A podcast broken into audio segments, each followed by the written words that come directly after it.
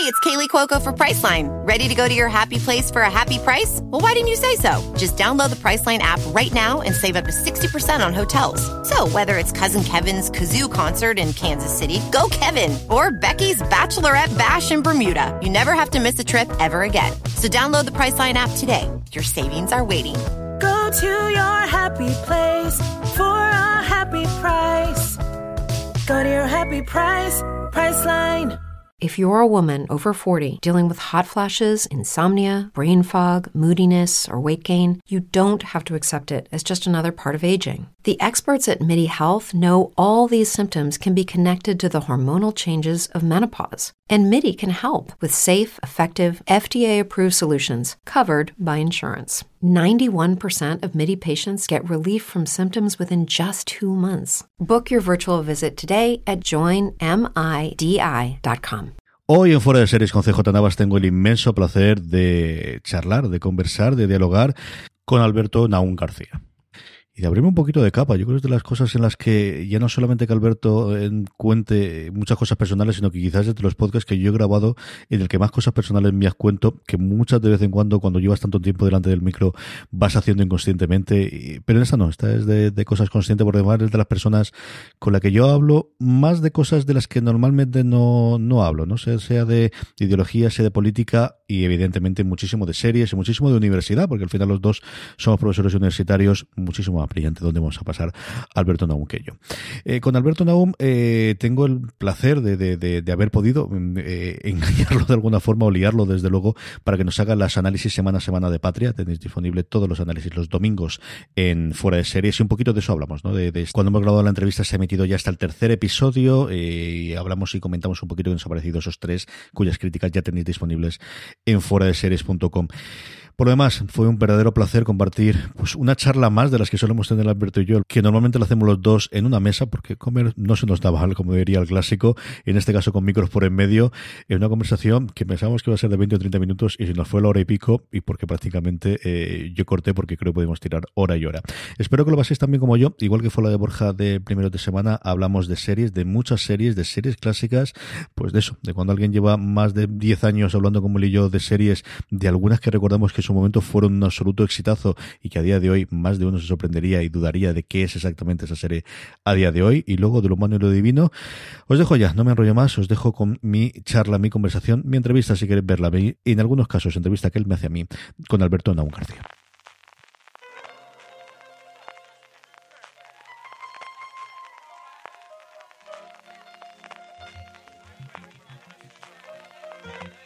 Estás escuchando Fuera de series con CJ Navas. Pues estoy hoy y es para mí un placer porque alguna vez hemos hablado, muchas veces hemos conversado, más de menos de las que deberíamos, es como compartido mesa, mantel y alguna que otro café después, pero yo creo que hacía muchísimo tiempo, si es que lo hemos antes, hablado en, eh, hablar en podcast con Alberto Naun García. Eh, evidentemente con Alberto vamos a hablar de sus eh, de sus análisis de episodio a episodio de Patria que está haciendo en Fuera de Series, pero antes de eso, Alberto, vamos a hablar de lo humano y divino y de ese Diamantes en serie que cumple 11 añitos a lo tonto, lo tonto. Alberto, ¿cómo estamos? ¿Qué tal, CJ? Una cosa se te ha olvidado, que es que también compartimos aula.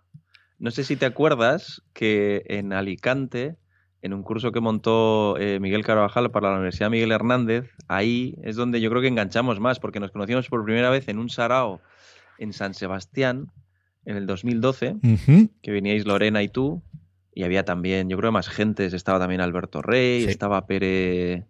Ferrer. Pere, Pere Ginferrer, sí.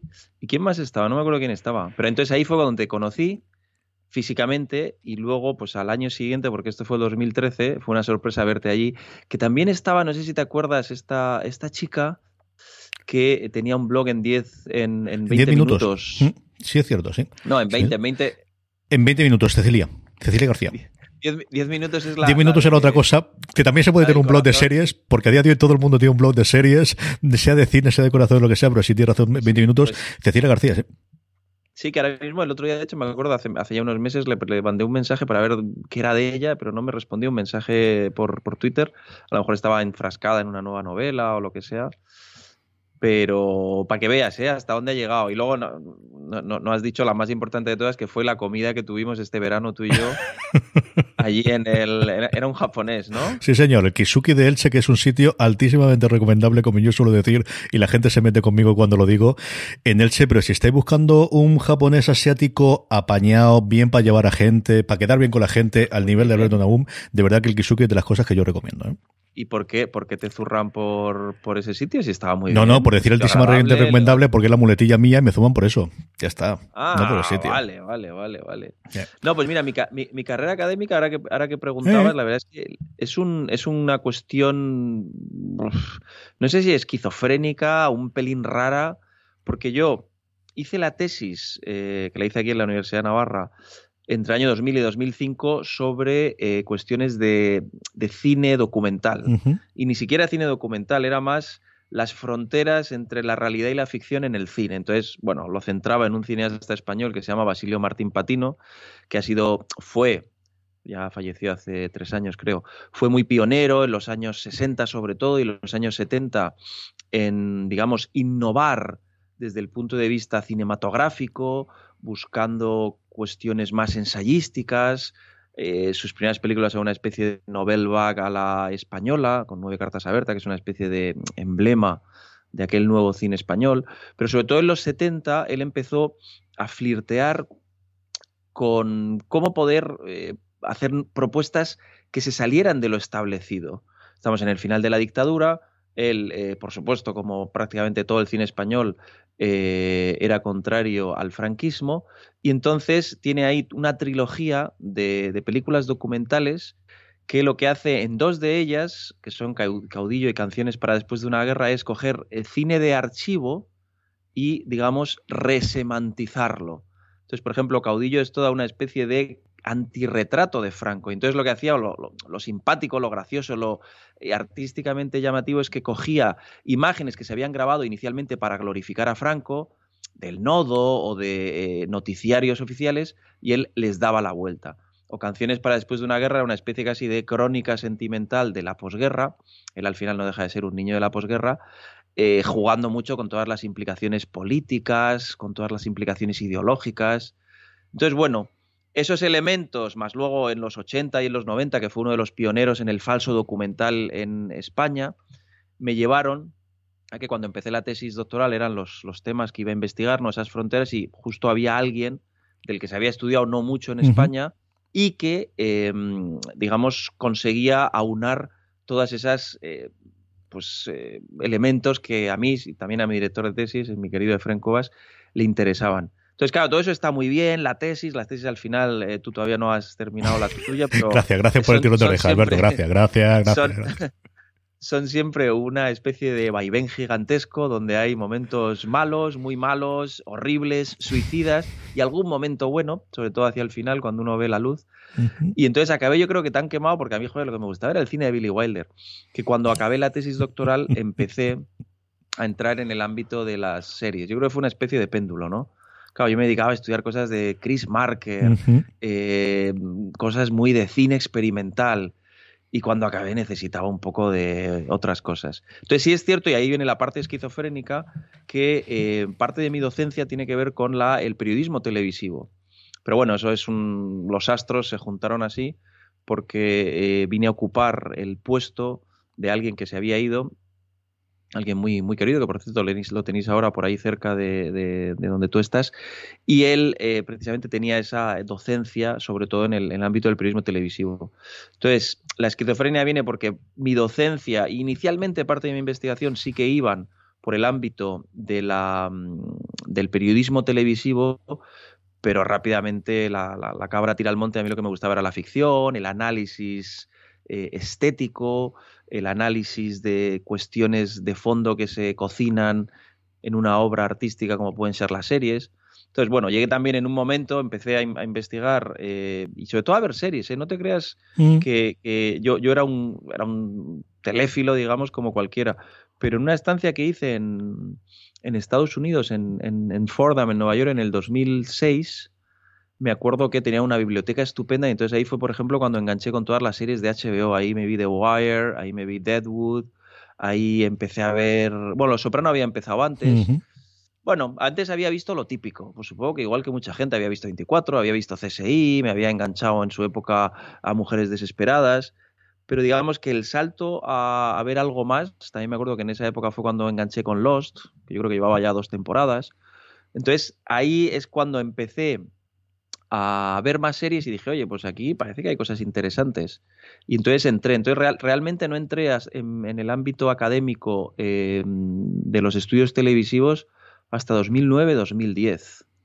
O sea que no, no es tanto. Por ejemplo, alguien como Conchi lleva toda la vida. O sea, su tesis. Bueno, yo creo que su tesis eran más cosas de, que tenían que ver con los, los eh, spin-offs, los remakes, las derivaciones diegéticas pero bueno, es alguien que ha sido una pionera absoluta. Ahí yo siempre le digo que vamos todos a rebufo de ella.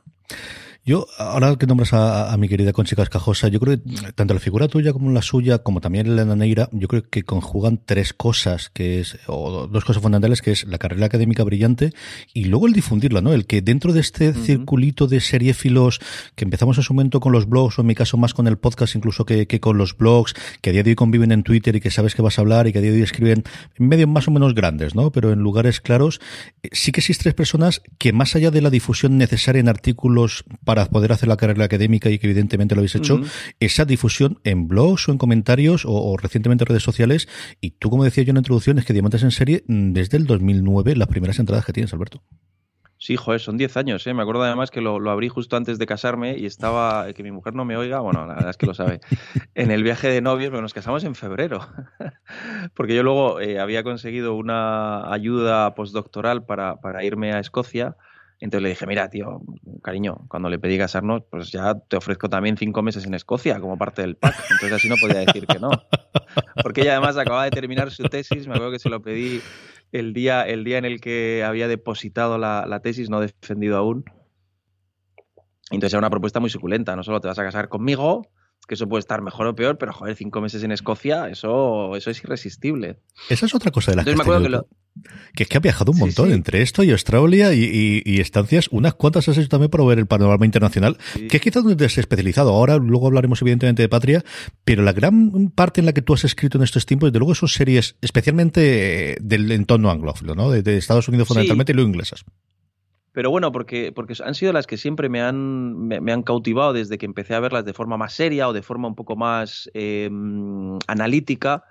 Pues me acuerdo que me pilló inicialmente, yo he tenido como arreones, entonces inicialmente me fascinó The Wire, entonces pues me puse a investigarla más y escribir más. Después eh, de Breaking Bad y lo mismo, o The Shield. Eh, la última que me ha apasionado en este sentido ha sido eh, The Americans. Entonces, bueno, al final también uno no puede llegar a todo, y mucho menos con las series que implican una, inversión temporal muy grande.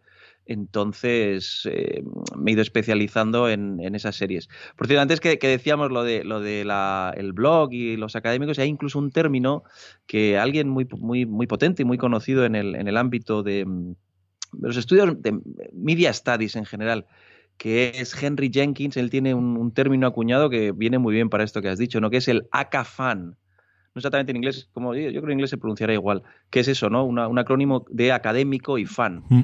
Entonces él, que ha estudiado muchísimo toda la cultura colaborativa, eh, cómo el fandom eh, influye en, las, em, en los productos eh, televisivos o cinematográficos, él asimismo también siempre se ha reivindicado como un fan.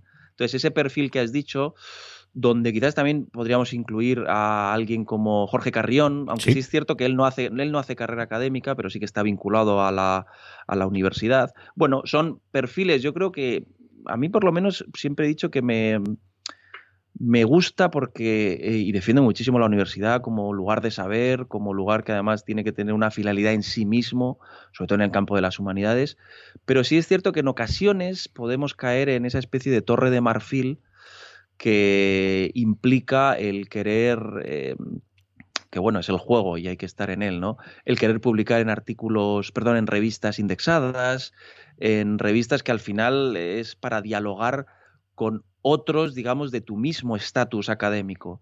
Y a mí siempre me ha parecido interesante, aún diría que incluso necesario, a mí por lo menos me despeja mucho el tener una pata en la divulgación. Y hay una cosa curiosa, CJ, que es que eh, las universidades cada vez más no sé si porque vamos bajando el nivel como institución o por qué, pero cada vez más se empieza a tener en cuenta la divulgación como un mérito. Antes digamos que era la divulgación podía ser algo que uno hacía y se lo hacía bien y si no, pues también. Pero últimamente ya en, eh, las cosas que van sumando, la divulgación empieza a contar. Incluso en cosas como los sexenios. Tú todavía no has entrado en el juego de los sexenios, ¿o sí? No, pero lo sufro em, cercano. Mucha gente de mi departamento, y ahora que hablas tú antes, están también de Miguel, que mandamos un abrazo desde aquí, que es recientemente titular de la universidad. Estamos todos contentísimos por haber sacado la plaza eh, universitaria. Sí es cierto esa parte que contabas, ¿no? Desde que cada vez tiene más cuenta, yo creo el boom de las redes sociales, que las universidades se volvieron locas, que de repente todos los profesores tenían que tener un Twitter. No sé para qué, en muchos casos, pero todo el mundo tenía que tener Twitter y contaba con mérito. Es decir, en mi universidad contaba como mérito que tuvieses Twitter para determinadas cosas internas. No para promociones, pero sí, sí, sí, sí, sí. Y que publicases cosas en tu Twitter de la asignatura, sí.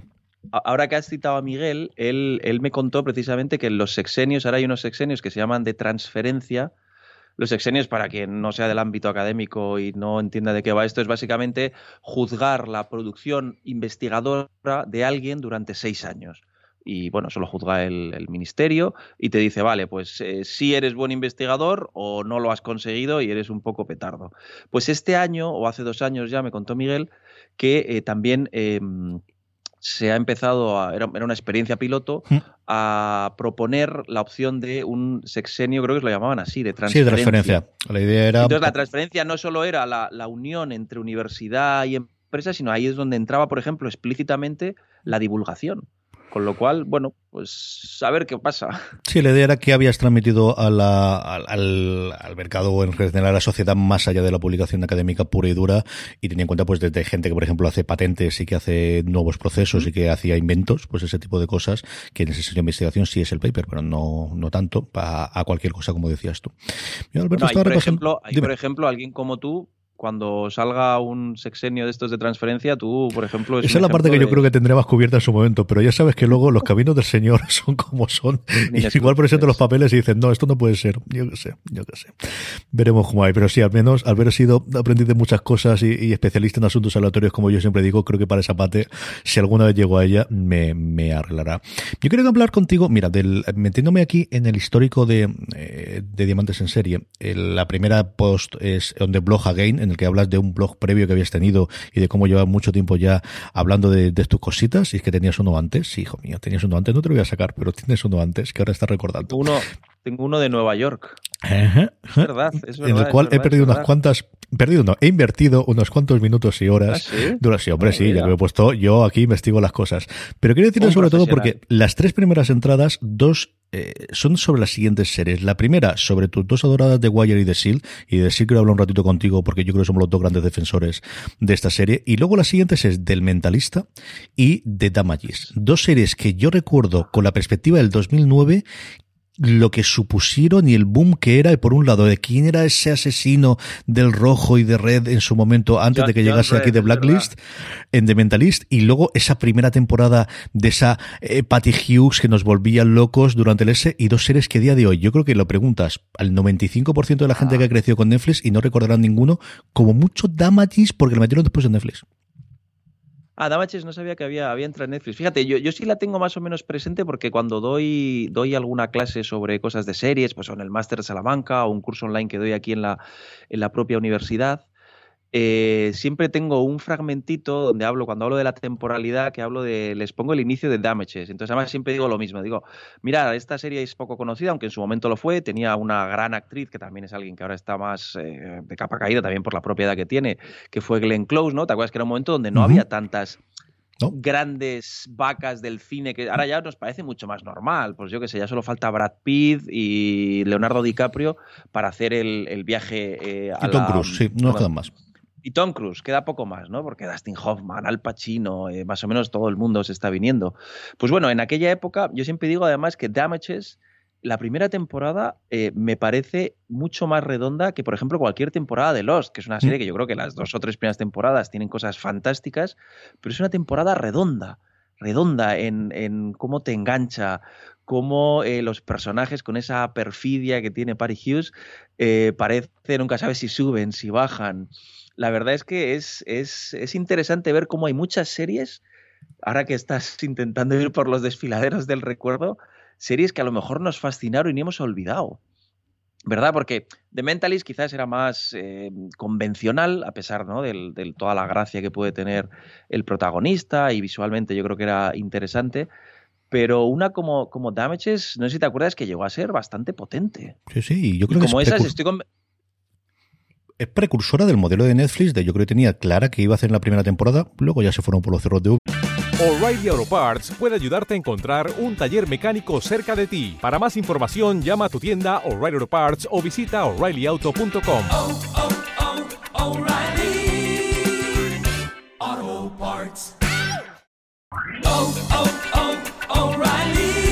¿Necesitas ayuda? En O'Reilly Auto Parts te ayudamos. ¿Necesitas algún consejo? Te aconsejamos. Nuestros profesionales en autopartes están siempre disponibles para ayudarte a encontrar lo que necesites. Excelente servicio al cliente es solo una de las ventajas que ofrece O'Reilly Auto Parts. Los profesionales en autopartes.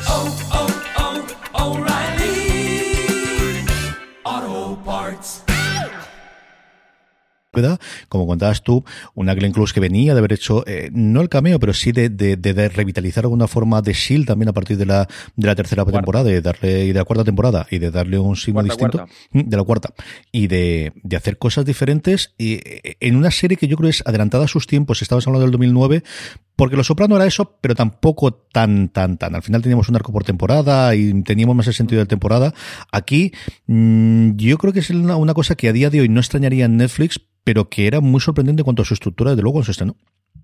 Pero fíjate, y no es casualidad, yo creo que, aunque yo la acabo, yo abrí el blog del 2009, yo creo que la serie es de 2008 o 2007, no estoy Mm. seguro. Pero bueno, eh, no es casualidad que de las primeras propuestas de Netflix, por eso digo, lo, lo que dices creo que tiene mucho sentido, porque de las primeras propuestas propias de Netflix, una de ellas era Bloodline, que era de los creadores de Damages. Sí. Con lo cual yo creo que ellos mismos vieron, ah, vale, este tipo de historia continua, donde hay mucha intriga, donde podemos tener al espectador, eh, digamos, eh, abriendo la mandíbula al final de cada episodio y deseando ver otro, pero que tenga cierto prestigio y buen valor de producción, me da la impresión de que es algo hacia lo que iban. Bloodline, yo solo vi parte de la primera temporada y no sé cómo acaba, si bien, si mal, si cerraba pero por lo menos los, los, reflejos esos que tú dices, yo creo que ahí estaban, estaban claros. Y el modelo de Netflix, yo creo que sí es uno de los, de los referentes en, ese, en esa historia adictiva que, que también inicialmente parecía que le iba a ir a Netflix.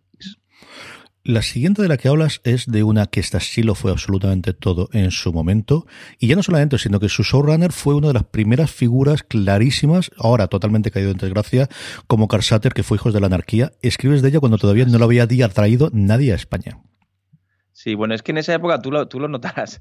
Eh, eh, yo, me acuerdo que incluso, para que te hagas una idea, eh, tú que eres también muy fan de Breaking Bad como yo, es curioso que Breaking Bad la vimos todo el mundo en este caso descargada, porque ni una sola cadena la estaba emitiendo en esos momentos. La empezó a emitir, si no recuerdo mal, Paramount eh, Channel o Paramount Comedy, pero no, vamos, me, me, me, estoy casi convencido de que no emitió, eh, no, no iba al, al, ritmo estadounidense, como pues, por ejemplo si se hace el esfuerzo con Lost, y estamos hablando del 2013, entonces claro, esa era una época en la que eh, que es algo que, que, que, también supongo que es un, un defecto de mucho bloguero, y entre los cuales me puedo incluir eh, perfectamente, que es ese intento por descubrir mediterráneos.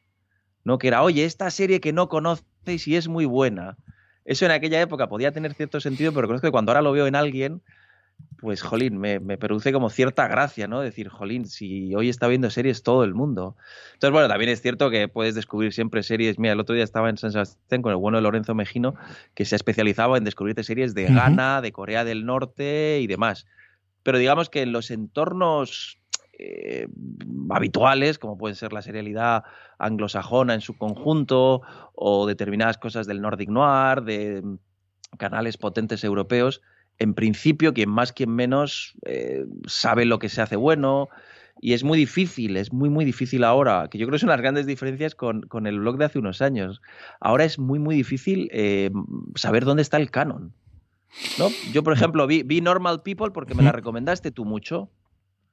Pero si no, pues, pues no sé si hubiera entrado a ella. Pues porque es que ahora hay, hay, hay 500 series para ver. Yo creo que se nos está cayendo la serie del consenso. Pues hablabas tú de, antes de, Breaking Bad, que lo fue a partir de la tercera o cuarta temporada. Evidentemente, Juego de Tronos, su primera temporada de The Walking Dead. De, cuando se está emitiendo esto, se ve esto, ¿no?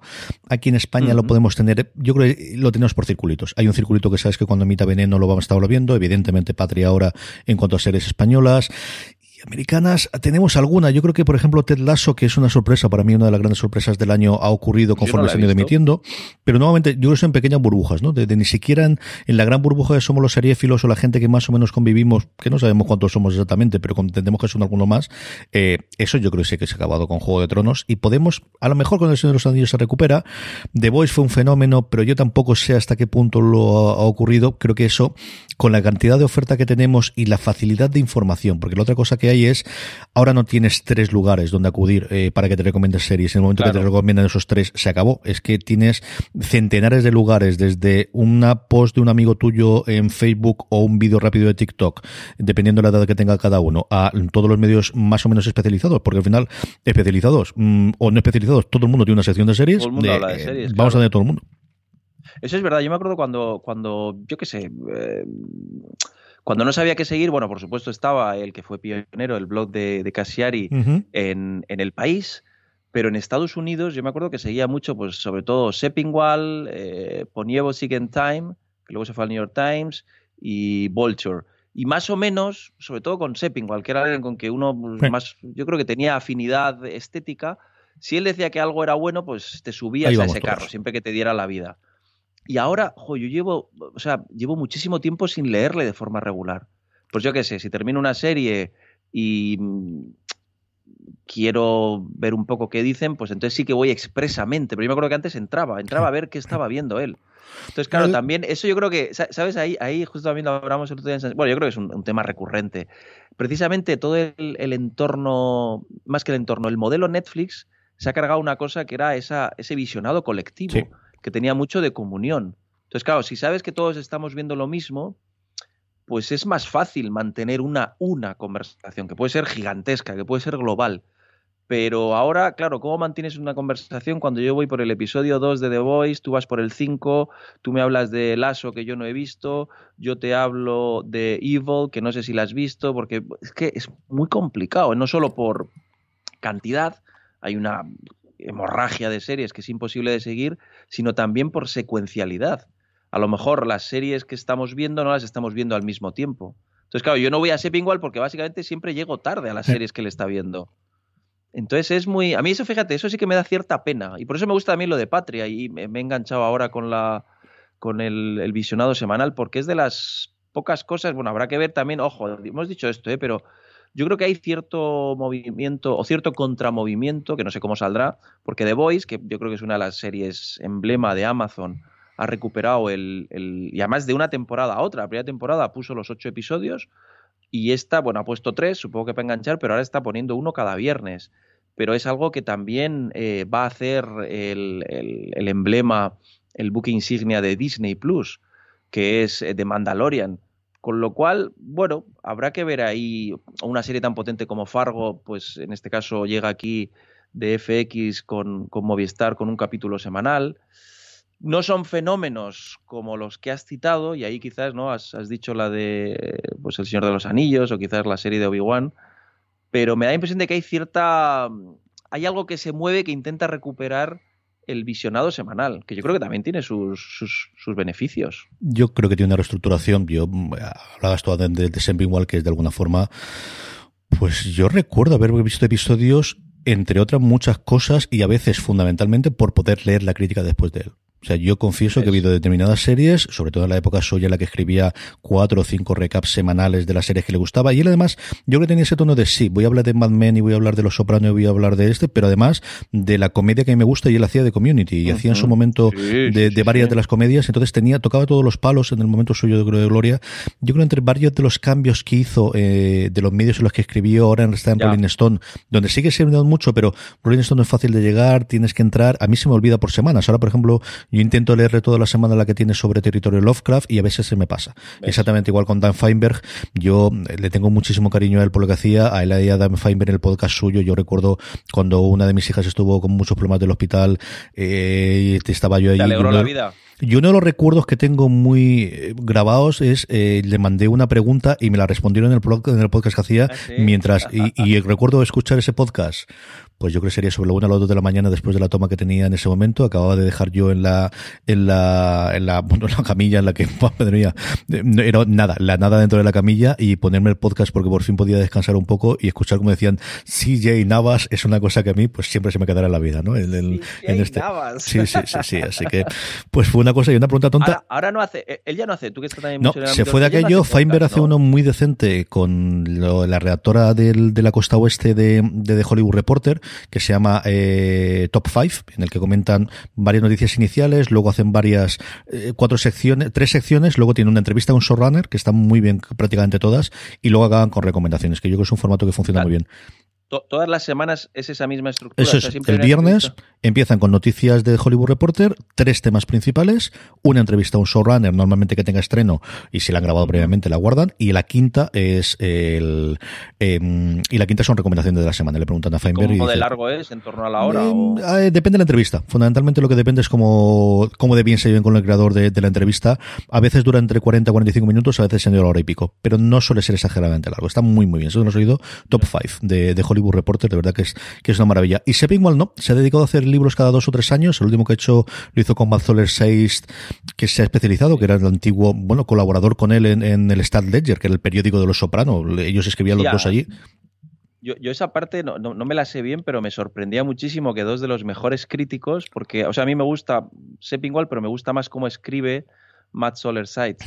Eh, me parece que tiene una capacidad más penetrante, eh, pero, joder, que tener tanto talento en un periódico... Eh, como si estuviese en la verdad. Es exactamente igual. Además, sí. justo, justo en el momento en el que la gran serie que empezó a poner todo patas arriba eh, hablaba de ese mismo periódico, me parece una cosa muy, muy, muy curiosa. También es verdad que Matt Solerside, hasta donde sé, creo que también hace mucha crítica de cine. Sí.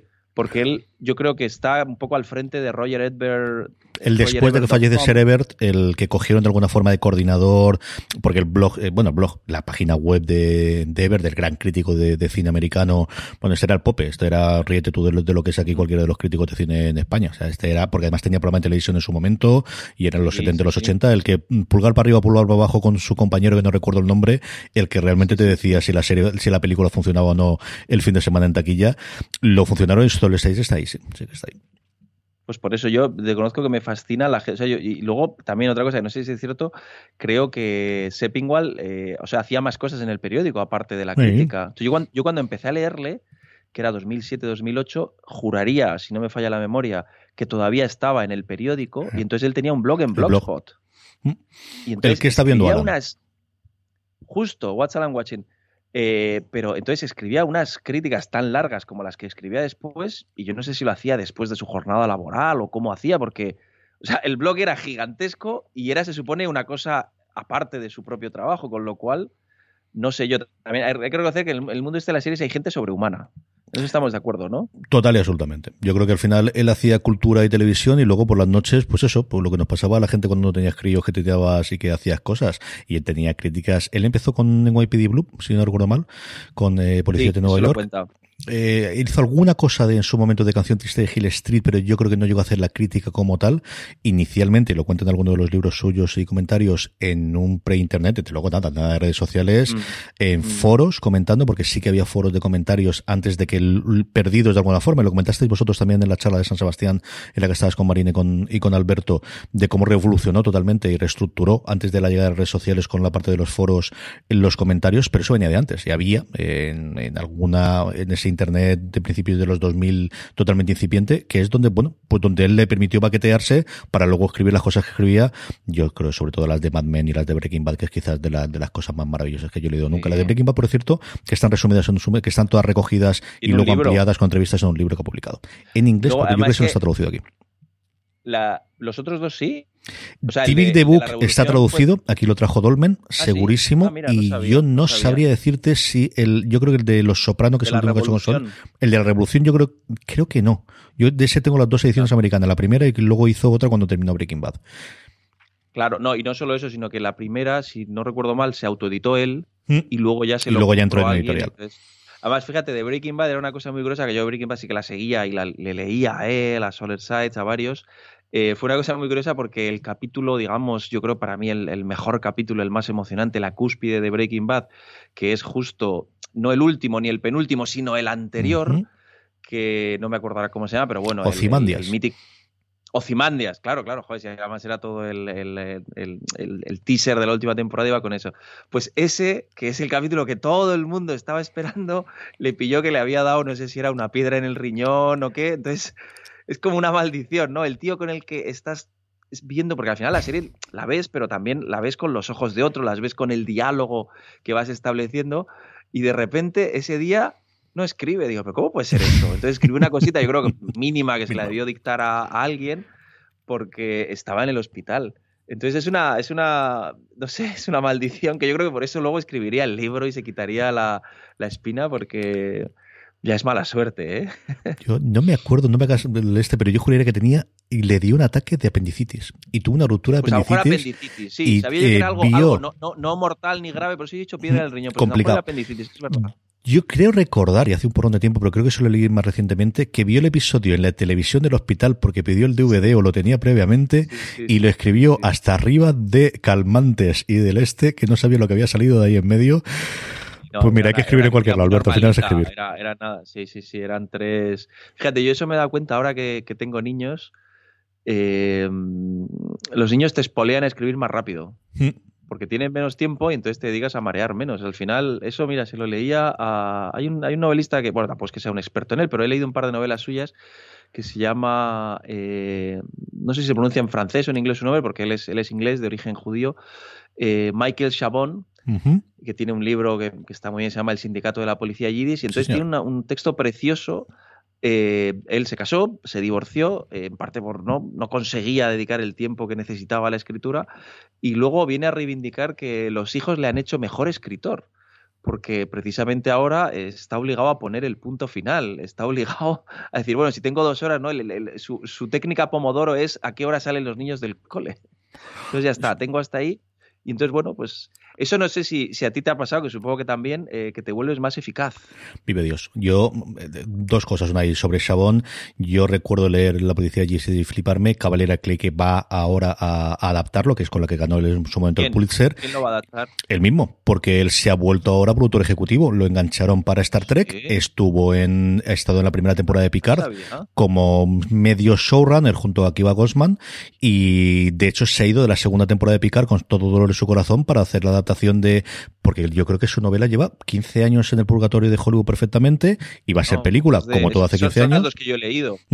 pues Cavalera Ah, Clay, es el, el que está delante, ha tenido que salir de, de picar. Claro, yo no sé con las circunstancias actuales han empezado, si está en preproducción o cómo está, pero si te interesa, es un tío friquísimo y un devoto de Star Trek, y de hecho por, lo, por eso lo metieron. Pues- de hecho, pues de él en no varios de los de los after show que hay de Picard, que están disponibles en la web de porque como tenemos esta locura en España de cada una de las series del universo Star Trek la tiene una plataforma distinta, que Discovery, que vuelve dentro de nada, la tiene Netflix, y luego Picard la ha tenido Amazon, Netflix sí que mete los after show y metió alguno de los, de los episodios cortitos, pero Amazon no lo tiene, pero en cambio en StarTrek.com, eh, lo dijimos nosotros en los análisis que hice yo semana a semana, que volveremos ahora si no pasa nada, Daniel Simón y yo a hablar sobre ella, están disponibles en abierto y Chabón estuvo en dos o tres de ellas.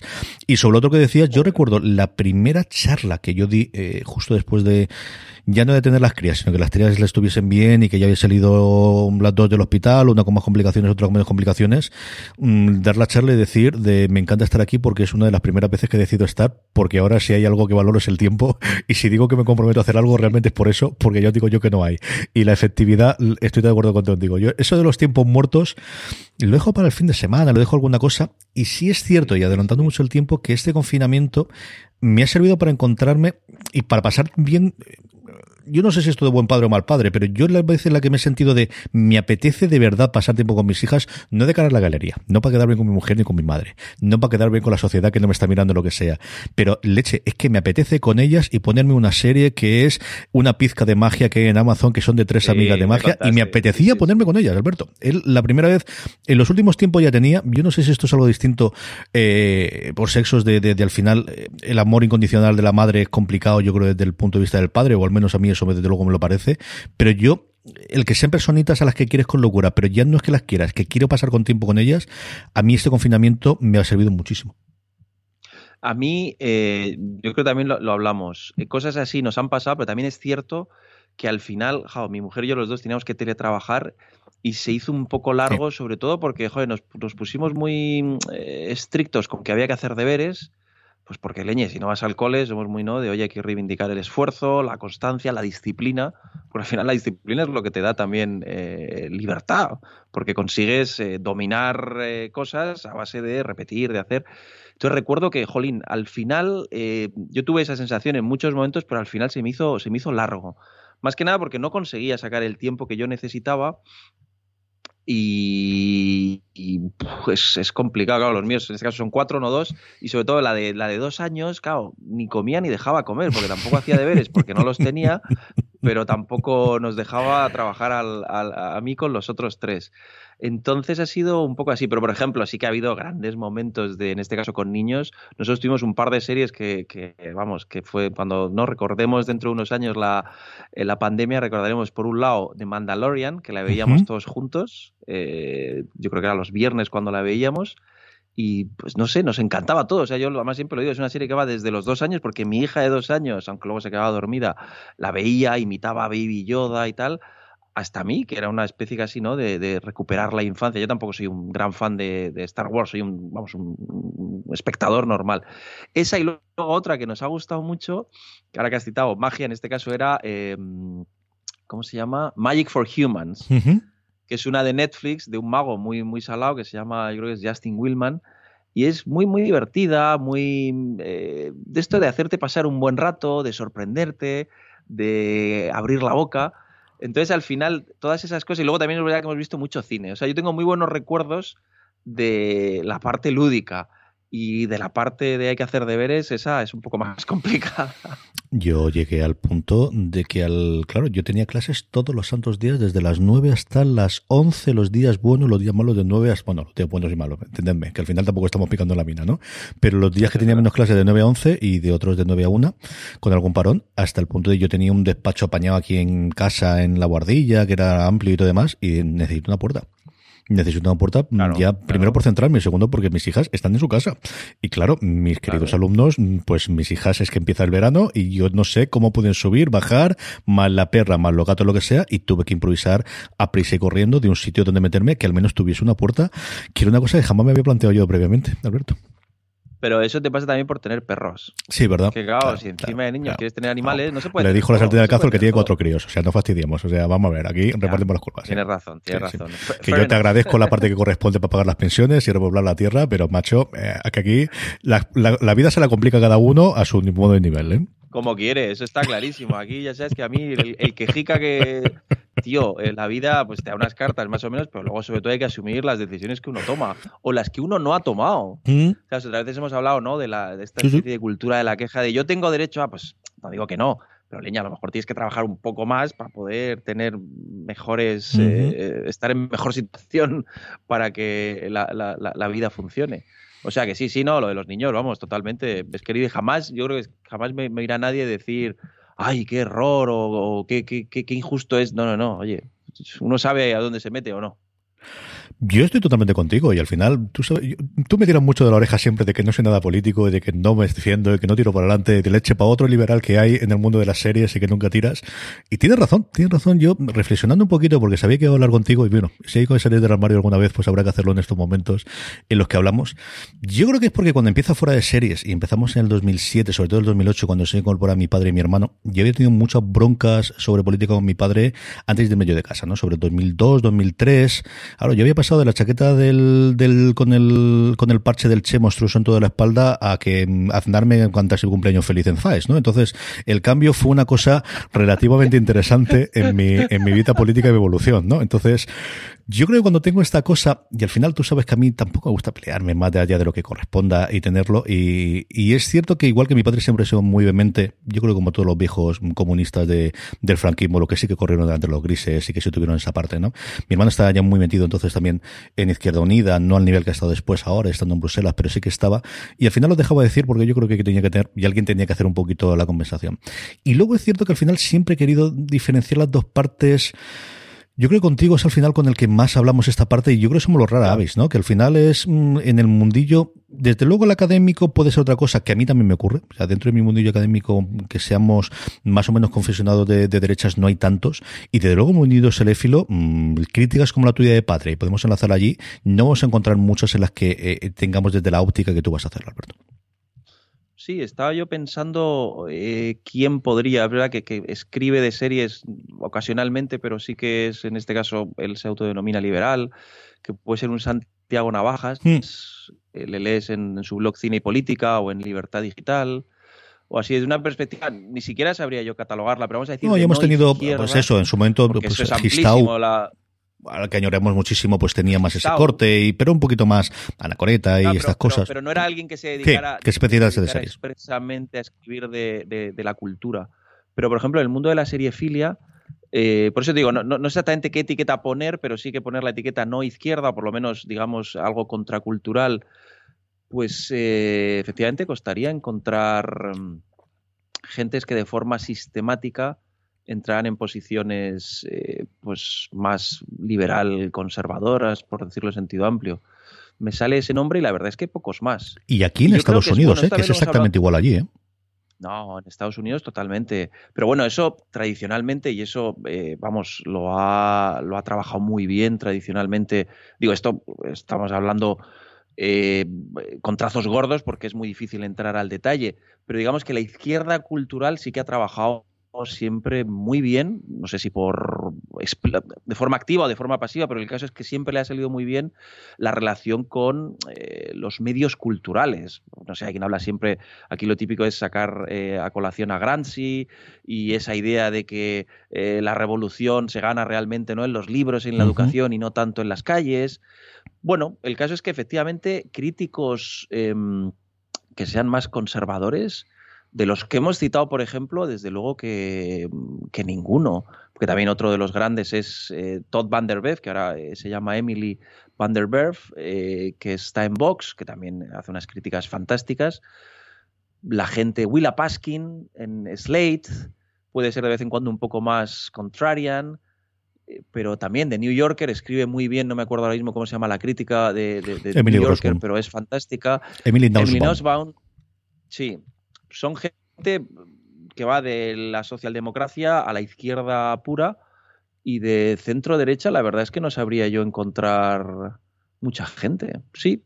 Pero bueno, yo creo que eso precisamente eh, también le da más valor a, al diálogo, ¿sabes? Que tú y yo Mm. siempre hemos reivindicado mucho y yo lo reivindico en la universidad, incluso en las redes sociales, el intercambio de pareceres. Eh, joder, yo, yo siempre digo, yo estoy abierto a cambiar de ideas si las que me, me dices me convencen. Y de hecho, joder, yo he cambiado de mil ideas, como probablemente cualquier persona que piense. Eh, precisamente el, el, cambio de ideas no es cambiarse de chaqueta, es todo lo contrario, no ser dogmático. Si los hechos cambian, yo cambio, ¿no? Como decía eh, aquel. Con lo cual yo creo que en el, en el, ámbito de la crítica a mí me gusta en, en, ocasiones entrar, me gustaría entrar más, pero bueno, al final para mí la crítica es un...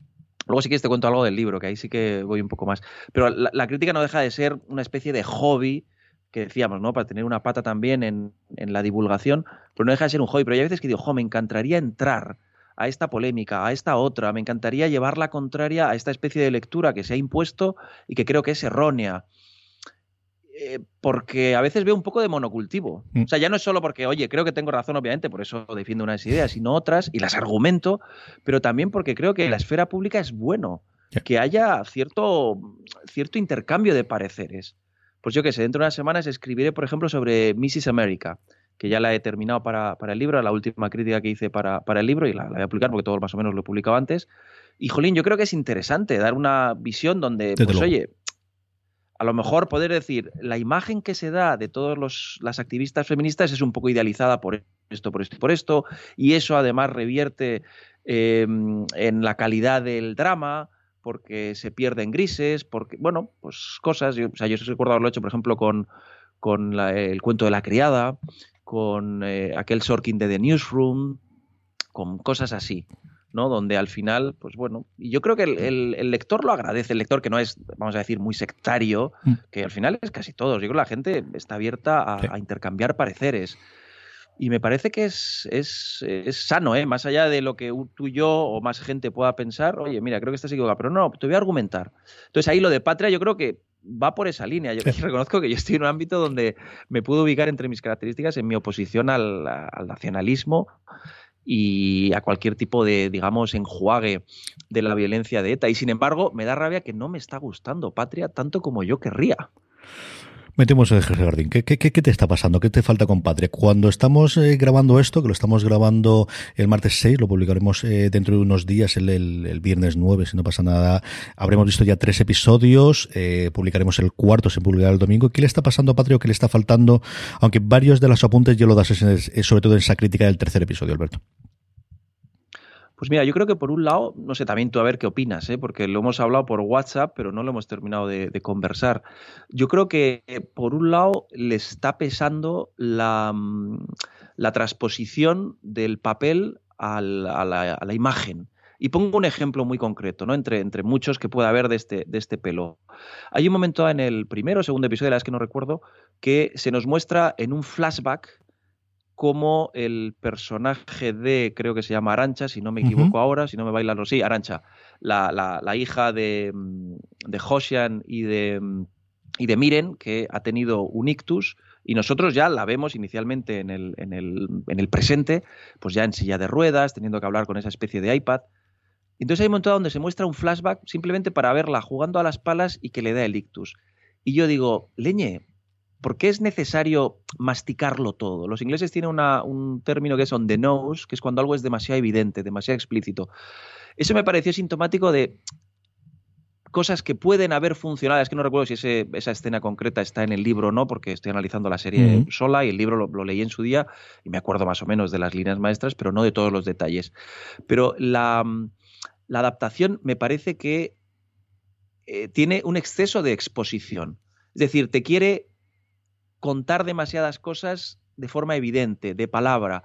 Y, no estoy ni mucho menos en contra de que las series se entiendan, pero una de las gracias que tiene o de las virtudes que tiene lo audiovisual es precisamente poder jugar con la imagen para sugerir, para contar sin decir. Es decir, una mirada de odio ya nos está diciendo muchas cosas y no necesitas que un personaje te diga, te odio. Eh, a lo mejor es un, un ejemplo un poco excesivo, pero la idea esa, ¿no? Me da, la, sensación de que hay como una inercia em, literaria que no termina de sacudirse. Entonces eso, claro, eso ya se, se, sustancia en un par de personajes, o un personaje sobre todo, y luego lo que pasó el otro día con la Guardia Civil, que creo que creo que fallan. Yo sobre esa escena que contabas, porque a mí también me chirrió muchísimo. ¿eh? Yo eh, no llego al, punto, mi querido Juan Galonce tiene un cabreo con esa porque dice de, es que la playa sé que no está en Mallorca porque ahí sube la marea y yo lo sé, que esa tiene pinta de ser una playa del norte y no puede ser la que yo, yo digo que no, pero yo no, no, no, que él es del Sardinero y que eso lo ha visto y que es Santander y eso tiene que haberlo en el norte y se dicen que en Mallorca, que claro, es que ha vivido en Santander en Mallorca, sabe cómo son las playas de cada uno y cómo sube y baja la marea él le acusa muchísimo a que es una relación demasiado fiel del libro, mm, coma por coma y página por página. Y yo eso lo recuerdo muchísimo en la primera película de Harry Potter y mm, aguantarme el símil. de Harry Potter a Patria, ¿eh? Pero de al final, yo creo que lo que ocurre con estas dos es, es tanta la responsabilidad de no vamos a irnos a hacer otra cosa, más aún después de los problemas que todos hemos pasado por encima de, recordemos que había un director que se despidió y se despidió con cajas bastante destempladas. Aquí había un director inicial que entró en conflicto y que al final, sea por H o por lo que ocurra por en medio, mm, no fue este el que iba a hacerlo, que a lo mejor es el que quería dar una división demasiado personal o demasiado alejada y al final Gabilondo vuelve a tomar las riendas y tiene unos directores que hacen muy bien su trabajo, pero que no era, no recuerdo ahora el nombre y vamos, que lo podéis buscar en, en Félix, Félix Vizcarret, Félix Vizcarret hace los primeros capítulos y creo que están bien dirigidos. Mm. Que me parece que el problema es más de, de, de, guion en este caso.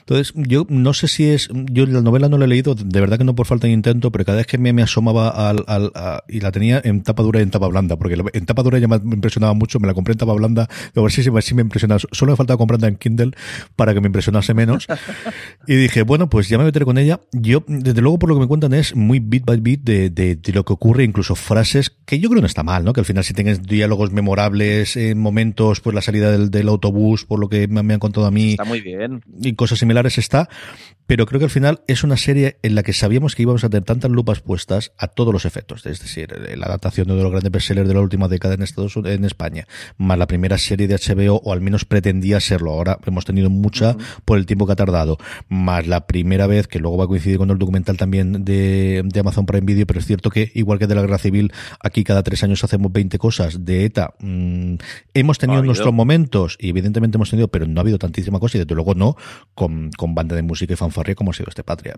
Yo no, creo y que en al final... televisión no. Mm, no, Uh -huh. no. Bueno, Yo estuvo creo- la línea invisible, pero que es también un fenómeno similar en el tiempo. Claro, tú, ahí, por ejemplo, el personaje de Miren, el otro día lo, lo hablaba con alguien, tú ya has visto también los tres capítulos. A mí el personaje de Miren, eh, digamos la madre del Etarra, eh, que presumiblemente parece ser que es el que ha matado o ha estado en el, el, en, en el, en el equipo, en el comando de la gente que ha matado al, al chato, a mí Miren es el personaje que más problemas me está dando. Y fíjate, eh, lo digo, ¿no? Es, es, el, digamos, el personaje en el que puedo estar, o de los que puedo estar más alejado desde el punto de vista humano o ideológico, llámalo todo lo que quieras, pero precisamente por eso eh, me parece que es muy necesario trabajar muy bien el personaje que odia. Porque, porque el odio es muy complejo. Es que es la, es la pena que me da ahí. Me da pena porque creo que la serie tiene una postura nítida. Luego, si queréis, hablamos de lo de la Guardia Civil, que creo que es un error hasta ahora. No sé si lo, lo, lo solventarán o no. Pero describir el odio en un entorno como lo que ha pasado con el, el terrorismo de ETA, me parece que es muy difícil y al mismo tiempo creo que era, sobre todo viendo cómo se han desarrollado estos tres episodios, el gran reto de Patria. Porque Patria aspira, con toda razón, a intentar dibujar un escenario complejo, lleno de matices. Y precisamente por eso son dos familias que se entrecruzan, de víctimas, de verdugos, de amistades rotas, bueno, muchas cosas que han pasado. Yo vivo aquí en Pamplona y sé más o menos que, cómo funciona eso. Pero trabajar ese paso de la amistad al odio, por mucho que sea madre, por mucho que haya habido una redada, ah, digamos que si me dices, me lo cuentas y dices, me lo creo, sé que estas cosas ocurren, pero desde el punto de vista de la representación audiovisual, necesito matices, necesito detalles que vayan construyendo una especie de clímax de entre los dos personajes que hagan que se rompa la cuerda. Aquí es que eh, lo, lo, dicen en la conversación explícita que, que destaco yo, ¿no? Eh, ayer era ayer y hoy es hoy. Jolín, pues eh, a lo mejor necesitamos una noche juntos donde eh, esas cosas, eh, una conversación donde se rompa todo, un enfadarse. Que haya gente que cuando dice una cosa la dice y es, eh, digamos, explosiva en sus cambios de humor, no dudo que los haya. Pero mmm, necesitas trabajarlo más. Yo creo que ahí, Alberto, es. No lo creeremos en la realidad, en la ficción necesitamos esos pasos intermedios. De verdad Pero que yo creo eso que. mismo, CJ, sí, sí, sí, me ha pasado incluso con películas de nazis. Mm. Yo recuerdo que el pianista de, de, de, de, Polanski no me la creía, y fíjate que, joder, que, que, que, sabemos perfectamente lo que ocurrió, pero no me la creía porque los personajes me resultaban, eh, pues eso, eh, siluetas, no personajes. Y sobre todo cuando son temas tan cargados eh, de realidad, me da pena. O sea, si pones un villano en unos superhéroes, pues ahí, claro, puedes darle dos brochazos y no pasa nada. Pero aquí cuando, que es el problema de Patria, y son muy valientes por hacerlo, ¿eh? Pero el espejo de lo real está muy presente. Porque precisamente parte del, ¿no? de, de, de todo el, el, el, ruido que está haciendo Patria tiene que ver con el elefante en la habitación, que es, oye, es que hasta anteayer estos tíos estaban matando, es que esto ha pasado. Sí. Y las, las heridas, sobre todo para el constitucionalismo o para la gente que pensaba en no nacionalista siguen estando. Entonces, es, me, da, me da como pena, y también es verdad que tampoco hay que ser injustos porque a la serie le quedan seis capítulos, pero también es verdad que sé cómo acaba la novela y bueno, eh, no lo sé. O sea, como yo sí quiero hablar de ese trozo de, de, de, luego de la Guardia Civil, porque además es que lo podemos hacer tú y yo y no vamos a tener mucho más. Yo hay dos momentos en la historia de ETA que a mí me afectan personalmente, que yo recuerdo cuando yo tiro atrás la mente, ¿no? Y después de haber sido adolescente y de, pues eso, más o menos izquierdista, en el que dice cosas y tonterías que menos mal que no estabas en Twitter, porque si no me mandarían y me moriría de vergüenza después, y, cantar determinadas canciones y determinados himnos y determinadas, sin ser ético tabernas, pero bueno, de, de, de, de caldo. Yo recuerdo dos cosas. Una, en el 2001, yo estaba, 2000-2001 tuvo que ser esto, yo era delegado general de estudiantes eh, de la universidad y tenemos una reunión, era la época del informe universidad 2000 de Brical, que tú recordarás también alguna cosa, en el que se quería hacer una revolución, que yo creo no tenía mala pinta para la universidad y no se aceptó y luego de aquellos polvos vienen estos lodos. Te cuento toda esta película porque yo hice mucha amistad, como siempre ocurrió con la gente del norte. Yo me llevo muy bien con los vascos, me llevo muy bien con los catalanes, me llevo muy bien siempre con los gallegos y con la gente en general de Asturias, de Cantabria y, con, de con los navarros. Y con los navarros. Navarro. Absolutamente. Y yo recuerdo reunirnos eh, porque estábamos viendo qué posición había y luego creamos la, la que sigue funcionando a día de hoy, el, que era como la primera asociación de, estudiantes o de delegados de estudiantes porque no existía. Era una cosa curiosísima, es que aquí se sindica todo el mundo, excepto los delegados de estudiantes. Era una cosa loquísima que había esa época en la Universidad Española. Luego ya sí que logramos lanzar eso adelante y ya está.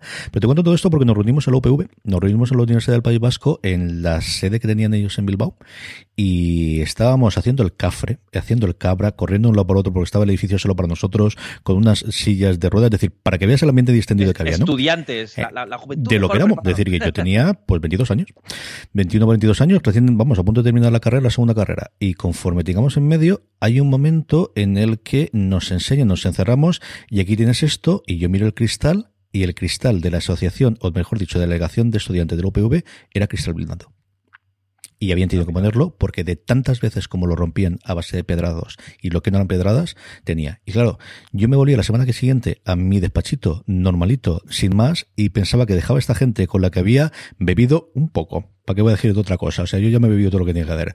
Había hecho el café en el estilo de más y ellos donde se reunían y hablaban de las mismas tonterías que yo, que era cómo íbamos a hacer esto, cómo le metíamos eh, eh, mano en el buen sentido de a, a, ese asociado que perro que no daba las clases y que no daba y estas cosas, tenía que hacerlo en una sala que tenía que tener un cristal blindado. A mí eso me, no sé, es de estas tonterías eh, de que al final se te queda. Y luego fue el atentado de Santa Pola. O sea, yo el atentado de Santa Pola, claro. que gracias a Dios no tuvo eh, las consecuencias que, que, planificaban ellos cuando atentaron contra la Casa Colter, pero acabó con un hombre y sobre todo con una niña de 6 años. A mí no, son esas cosas que se me quedó. Toñi, ¿cómo era la niña? Sí, sí, que sí, se me quedó totalmente se me quedó totalmente en la cabeza. Entonces, a partir de ahí, eh, eh, coincido con esa parte en la que yo creo que tú haces ese análisis en el artículo de decir, tenemos este reflejo de la Guardia Civil, que hasta cierto punto también ocurre en, en su momento en, en, en, el día de mañana, en, en la serie de Movistar Plus. Eh, en la, la, perdóname, en la línea invisible. La línea invisible. Yo estoy diciendo mal el nombre. En la línea invisible. Y aquí igual y falta ese contexto que igual que le pedimos al personaje de Miren de esa transformación de ¿y por qué esta gente torturaba? Um, sabiendo que después además tenemos claro. esa otra parte de es que les estaban matando. Es que a esta gente les estaban matando mes a mes.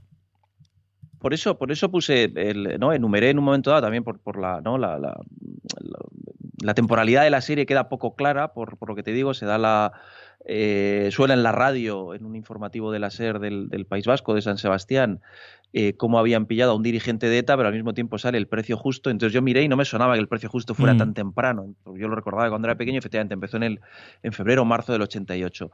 Entonces fui un momento a ver, eh, porque claro, uno de los problemas que que puede tener eh, toda esta famosa batalla por el relato, y aquí gracias a Dios en esta universidad hay dos o tres personas muy, muy valiosas que han estado trabajando precisamente la memoria de las víctimas y todo eso desde Javier Marrodán, eh, Ronceslaviano, eh, María, eh, en fin, digamos que una de las cosas que ellos contaban precisamente cuando investigaban todo esto es el miedo a que la lectura del pasado se olvide de, por ejemplo, eh, si vamos a jugar a los colectivos, el que más ha sufrido con diferencia.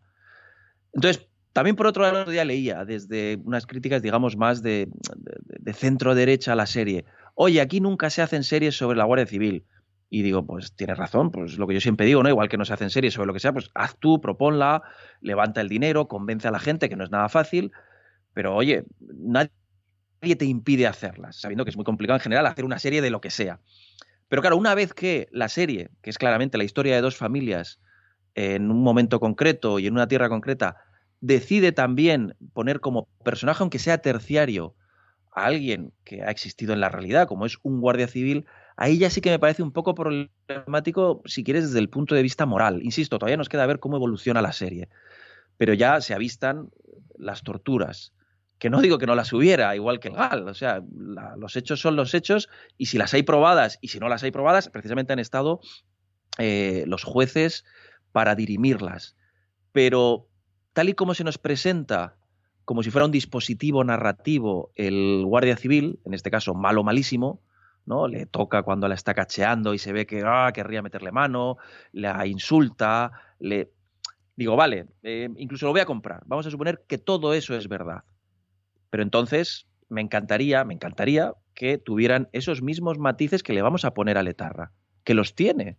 Letarra los tiene. Para empezar, Letarra tiene una madre que le quiere. Para empezar, Letarra, pues parece un tipo que, que no, no, querría hacer el mal, pero sí querría liberar Euskal Herria. En fin, los matices del, del personaje todavía están por definir, pero ya de entrada lo vemos como una víctima al final porque tú lo ves eh, a Letarra, a José Mari, con el pelado ese eh, feísimo que tiene, que está en la cárcel, es una víctima y nosotros al final tenemos cierta empatía con la víctima. Por muy etarra que sea y por muchos grises. Entonces, bueno, la gracia de la serie y lo que creo que tiene que intentar hacer bien es trabajar esos grises. Y claro, en el caso de la Guardia Civil es una silueta, malo, villano, y me da pena, me da pena porque me parece también un pelín injusto, oye, ya que te meto en esta historia que en principio es de dos familias en la Guipúzcoa de, de, los años 80, jolín, pues o déjalos fuera o si lo metes, si mm. los metes, mételos con, con sus consecuencias, que es, oye, los estaban acribillando. No estoy justificando que lo que hicieran estaba bien, como tampoco está justificando la serie que lo que hiciera el Etarra estaba ni mucho menos bien, pero sí que le está dando contexto pues yo digo, vale, puestos a dar contexto, pues a lo mejor conviene también dar contexto a lo otro y utilizar la televisión para mostrar, por ejemplo, las imágenes del atentado de Hipercore, o para mostrar la televisión, en vez del precio justo, pues mostrar, pues eso, las imágenes de algún eh, policía literalmente destrozado. Porque entonces, bueno, no sé, a lo mejor ya en esa época no se veían tanto, pero a principios, a finales de los 70 y principios de los 80, todavía la prensa mostraba imágenes durísimas, durísimas. Entonces me da pena, me da pena porque creo que eh, en el fondo eso lo que hace es, bueno, la Guardia Civil la puedes eh, poner, o el policía en general, ¿no? El orden. Es igual que el cura, no estoy diciendo que no haya setienes, que los hay, la Iglesia Vasca se le pueden echar en cara muchas cosas, pero también la Iglesia Vasca no era solo una, mm. había muchas, y al final siempre sale en la línea invisible aquí el tópico de eh, el cura malo, malísimo jolín, pues había también otras gentes que, se partieron la cara, o por ejemplo aquí en Navarra, si al final ampliamos todo esto es que la Iglesia Navarra en general ha sido bastante ejemplar en, en, eh, estar cerca de las víctimas. Entonces, bueno, al final es eso, el, el, espejo de lo real, que es precisamente lo que le da parte de gracia a Patria, es también una bomba de relojería. Pues porque, bueno, si dialogas con, los hechos reales, como digo yo, también te pueden ellos luego pedir cuentas. Háblame del libro, como decir iría umbrar, Alberto, y cuando concluimos. cuéntame, cuéntame cuándo vamos a poder leerte, anda. Mira, pues tengo un libro pendiente eh, de publicar, a ver si de aquí a Navidad, que se va a llamar, eh, salvo cambio de última hora, Series contra Cultura, y que va un poco en la idea de lo que hemos hablado. Bueno, yo desde que he escrito de series siempre me he interesado, pues, por supuesto, por cuestiones estéticas, narrativas, eh, incluso por cuestiones industriales o institucionales de la televisión, pero también una de las cosas que me ha gustado ver de las series es pues, eh, los elementos, vamos a llamarlo más, si querés, polémicos, que tienen que ver con cuestiones ideológicas, con cuestiones políticas, con cuestiones sociales. ¿Qué es lo que pasa? Que habitualmente en las lecturas de la crítica y por supuesto también de la academia, lo más extendido son lo que se llaman las lecturas provenientes de la crítica cultural o de los estudios culturales, que son lecturas muy marcadas ideológicamente para denunciar los, eh, las estructuras de poder que hay en las series. Pues yo qué sé, desde lecturas feministas, desde lecturas raciales, desde lecturas antisistema, en fin, toda una serie de cuestiones que eh, precisamente son las que tengo que darle forma ahora en que estoy escribiendo la introducción. Y mi idea es la contraria, es casi eh, reivindicar con, con Chesterton la ortodoxia. Que hay muchas series que, digamos, no pretenden eh, destruir el capitalismo, o si pretenden destruir el capitalismo tienen estas contradicciones, que hay muchas series que, eh, frente al dramatismo habitual de las familias novedosas, diferentes, disfuncionales, pues hay series que pueden reivindicar sin problema el sano dramatismo de la familia, pues vamos a llamarla tradicional, que hay series que eh, en sus lecturas son mucho más sermón que historia, bueno, pues voy cogiendo ahí diversos elementos, la reivindicación del heroísmo, e intento reunir un montón de posts y de cosas que he ido escribiendo aquí y allí, dándoles una pequeña lectura un poco más, pues vamos a llamarlo antropológica, cultural, política, de modo que el lector que entre, pues eh, yo siempre lo, digo, ¿no? Y eso sí que lo tengo claro en la, en la introducción, es una invitación al diálogo. Oye, ¿tú crees que esta serie glorifica, pues yo qué sé, eh, la cana al aire. Pues yo te digo que no, mira, que esta serie lo que hace en el fondo es, y entonces lo argumento, o tú crees que esta serie es fantástica como eh, símbolo de la América de Trump y su relación con las mujeres. Y yo te digo que no, que esto está más cerca en todo caso de una teocracia islámica. Y lo argumento. Bueno, intento creo que desde el respeto, a veces puedo ser un poco vehemente, que lo solo he intentado cortar, pues precisamente porque creo que compensa entrar en el, en el diálogo, en un momento donde el diálogo intelectual es, es más complicado, pues por correcciones políticas, por autocensuras, pues es un intento de decir, oye, hablemos de esta serie, a ver qué te ha parecido a ti y yo te digo qué me ha parecido a mí, o yo intento contrarrestar determinadas lecturas que parece que se han hecho em, primordiales a la hora de leer una obra y te explico por qué. Entonces, bueno, a ver qué tal, qué tal sale. Ya tengo todo terminado. Analizo 57 series en total y me falta pues darle, darle forma a la introducción y mandarlo aquí a, la editorial. Tú sabes que si necesitas a alguien que mire ratas y estas, que tienes un amigo en Alicante, que le puedes mandar la galerada ah. perfectamente, y yo sabes que estaría encantado de ver esa serie contra cultura antes que nadie y presumir de eso, que es lo que más me gustaría. Yo es una cosa que siempre he dado vueltas. Yo cada vez que voy a hablar con alguien de la segunda temporada de The Wire, mi visión de lo que es los sindicatos y la que uno normalmente saca como lectura de la segunda temporada de The Wire, digo que es totalmente encontrada lo que yo suelo entender de esa segunda temporada y la que suele entender mi hermano, por ejemplo, o alguien de izquierdas. Es totalmente Claro, claro, pero es, eso es interesante. A mí de todo eso lo que, lo que me daría un poco más de rabia, lo que me anima a intentar poner todo esto en orden y sacarlo en un libro es que en ocasiones parece que no son válidas otras lecturas de The Wire. Y lo que yo digo es, oye, creo que sí son. Por ejemplo, yo hay, hay todo un capítulo, son 11 capítulos, ¿no? Donde en cada capítulo hay una serie, o sea, se analizan varias series. Tiene precisamente por su, claro, es un tío muy sabroso para lo que yo quiero hacer. Hay todo un capítulo que es eh, La sociedad según David Simon. Y entonces, pues ahí, pues yo qué sé, yo hablo de Treme como una, una reivindicación casi del liberalismo clásico, porque reivindica la... es una serie muy crítica con el sistema, pero al mismo tiempo está reivindicando la sociedad, la comunidad, la noción de comunidad. No es simplemente, no, no, el Estado nos proveerá, no, no, no, se quejan, pero al mismo tiempo es, eh, tú y yo somos los que nos vamos a sacar de aquí. O lo mismo pasa con eh, la miniserie esta de Show Me a Hero, que es una, es una muy interesante, pero claro, trata temas que tienen que ver con las identidades colectivas, en este caso con las relocalizaciones o la gentrificación, todos estos términos que se usan, que yo creo que se pueden poner matices.